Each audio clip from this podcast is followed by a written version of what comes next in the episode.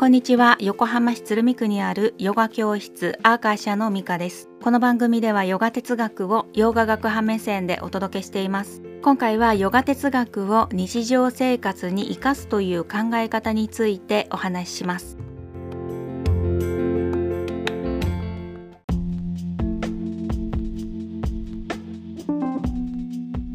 マットの上とマットの外という表現があったりしますが個人の感覚としてはそもそもマットが必須だってことを全く感じてないのでマットの上という概念はピンとこないんですよね。それと哲学を生活に生かすという言葉もピンとこなくて日常の場面場面で新しい習慣がもともとあった古い習慣を凌駕するという無意識的な変化を起こすための実践の根拠がヨーガスートラに示されていることなのであって哲学をこねくり回してのこうあるべきというね方向性に意識を変えるとかみたいなものではないからなんです。まあその先にあるものも哲学として提示されたりしているけれどもあくまで日々のマインドケアという基盤ありきだと捉えるのが洋画学派なんですね。まあこのことはいつもお話ししている内容なので今回は哲学の中でもふと思い出したりするようなコンセプトを具体的にいくつか挙げてみますね。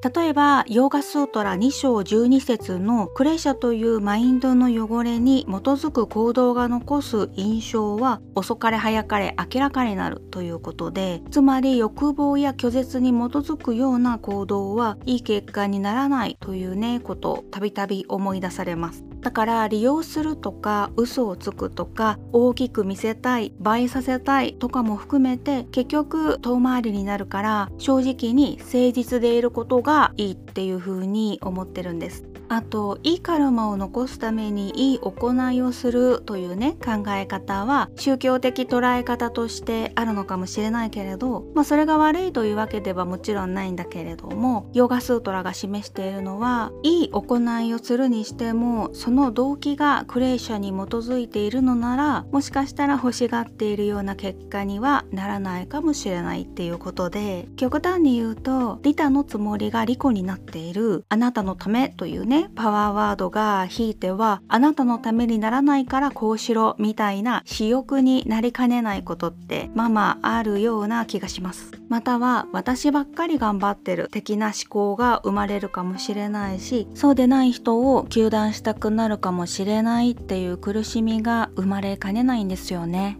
ヨガ哲学を日常生活に生かすという考え方でよく引き合いに出されるような山とかニ山みたいなことは実際はものすごく行う和形しでもあることは2章31節でも示されている通りで立場や場所や時間や状況にかかわらず途切れることなく例外なく山が遵守されるっていうのはこの世で最も意志の強さが問われることだったりするんです。それが自然とできるようになる場面が多くなることを目指したいのは、まあ、結局のところ自分の心の平穏につながるからってことなんだけれどもまあでも頭で考えて山を守ろうとするのではなく、まあ、それがどれだけ達成できるかどうかっていうのはマインドの状態次第っていうね最初にお話しした通りでだからこそマインドケアが大事だよねってことになるわけなんです。あと他に日常の中で思い出す機会が多いのは3章9節のマインドの修正には集中と散漫の波があるもので、まあ、このことをねニローダ・パリナーマというんだけれどもからの3章10節でこの波は心地よく自然の流れに任せた方がうまくいい流れにシフトできるっていうねまさに自然の摂理でいい時も悪い時もあって悪い時にもがけばもがくほどその期間が長引くってことなんです。だからいい時ほど調子に乗らずまた悪い時はジタバタしないように心がけたいと思ってはいますが実際言うは安くなんですよね。